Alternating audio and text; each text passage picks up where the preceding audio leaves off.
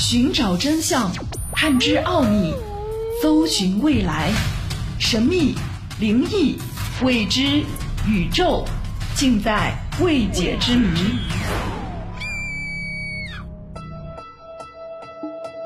欢迎收听《奥秘全接触之未解之谜》，我是肖峰。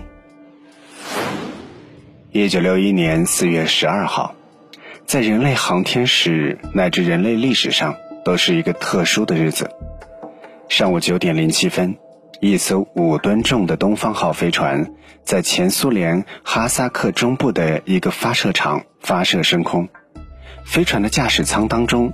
坐着一名叫做尤里加加林的年轻宇航员，飞船以每小时二点七万千米的速度飞越过前苏联、印度、澳大利亚、太平洋和南美洲的上空。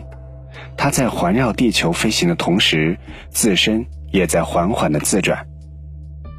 这次仅持续一个小时十八分的飞行，震撼了全世界。它标志着人类第一次跨出大气层。很快，加加林的名字传遍了世界许多角落。这位年轻的宇航员一夜间不仅成为了前苏联人民的偶像，更成为了全世界爱好航天事业人士心中的英雄，被誉为“宇宙雄鹰”。他还获得了前苏联政府颁发的社会主义劳动英雄称号。然而，几十年过去了。伴随着前苏联的解体和克里姆林宫大量保密档案的公布，人们开始对当年这一件事产生了怀疑：加加林真的是当年第一个进入太空的人吗？一九四五年，当第二次世界大战的硝烟还没有完全散尽的时候，另一场没有硝烟的战争却悄悄地拉开了序幕。那就是以前苏联为首的社会主义阵营和以美国为首的资本主义阵营之间的冷战。双方在各方面，特别是科技和军事上展开了大比拼。一九五七年，前苏联成功的发射了人类第一颗人造地球卫星，这是给了美国人极大的刺激。双方紧接着展开了载人飞船的实验，在下一个领域里。又进行了新一轮的明争暗斗。当时苏联发射第二颗卫星时，科学家们在卫星上放了一条名为莱卡的狗。虽然这条狗最后在卫星上死去，但是也足以证明动物可以在宇宙飞船上生活一段时间。于是，载人太空飞行计划被提上了日程。前苏联政府开始在试飞员当中选拔太空人进行训练和实验。这个时候，一个名叫费拉基米尔·伊柳什的飞行员浮出了水面，成为了当时最热门的人选之一。弗拉基米尔家庭出身非常显赫，他的父亲谢尔盖·伊柳什上将是前苏联赫赫有名的飞机设计师。第二次世界大战当中。谢尔盖设计的伊尔二攻击机为前苏联战胜德国立下了汗马功劳。子承父业的弗拉基米尔也是一名出色的飞机设计师和飞行员，他对战斗机一直情有独钟，是前苏联最优秀的飞行员，保持着十多项的飞行记录，在一九五九年更是创下了三万米的飞行高度记录，并因此获得了前苏联最高勋章。没有人比他更适合成为进入太空的首要人选。况且，空间飞行计划的负责人当中，许多都是他父亲原本的部下和学生。试想一下，一个父亲是上将飞机设计师，本人又是最高勋章获得者，如果他的照片出现在世界各地报纸上，实在是太完美了。在荣耀的感召下。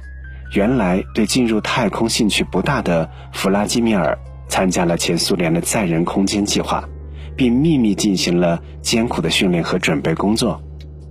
有一次，一张弗拉基米尔的身穿太空服的照片被登在了西方报纸上，前苏联官方立刻出面否认正在进行载人太空飞船的计划，因为政府需要的是绝对成功，不愿意事先张扬这件事情。直到之后，人们才从一些资料上得知，在一九六一年飞上太空之前，至少有七位宇航员在训练和试验当中献出了生命。而在前苏联解体之后公开的档案当中，清楚地记载着：一九六一年四月七号，弗拉基米尔·伊柳什作为最合适的人选踏入了飞船，开始了他的太空之旅。一切都进行得非常顺利，但是在返回地面降落时出现了一些问题。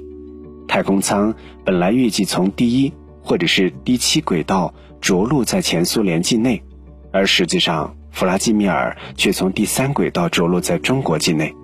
另外，他也没有按照设计好的方式从太空舱当中弹射出来，而是随着飞船一起到地面上硬着陆。幸运的是，他没有死亡，但是受了很重的伤，这样。他就没有办法以最良好的状态面对宣传媒体的采访。对于前苏联政府来说，这绝对是一个很大的遗憾。所以这次卫星发射和结果都被严格的封存起来，所有参与或了解这一计划的人都被命令对外保持沉默。弗拉基米尔也从前苏联的各大媒体视野当中消失了两年，官方宣布。他由于车祸而在中国养病，人们很快发现官方的说法漏洞百出。开始说车祸发生在一九六零年，可是，在一张一九六一年公布的授勋仪式的照片当中，居然出现了弗拉基米尔的身影。政府又马上改口是在一九六一年。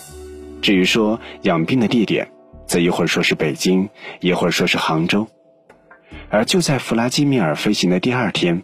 加加林的名字才为政府高层所知道。五天之后，前苏联对外宣布，加加林胜利地成为了飞入太空的第一人。以前的低调处理和这次突然宣布的成功，在全世界获得了巨大的轰动效应。而成为英雄的加加林之后的一些行为却开始反常，开始酗酒，还当众发表不合时宜的言论，甚至在一次公开的酒会上。当着赫鲁晓夫的面，摔碎了一个酒杯。人们后来推测，很可能是由于知道自己所得到的荣誉不是真的，而自暴自弃。几年之后，这位英雄在一次飞机试飞当中失事，坠机身亡，而他的失事也笼罩着层层迷雾，给历史留下了另一个谜。至于弗拉基米尔·伊柳什。前苏联解体之后公布的材料显示，很可能他才是进入太空的第一人，真正的宇航英雄。二十世纪九十年代，伊柳什在电话中曾经表示愿意接受一家美国电视台就这件事情的采访。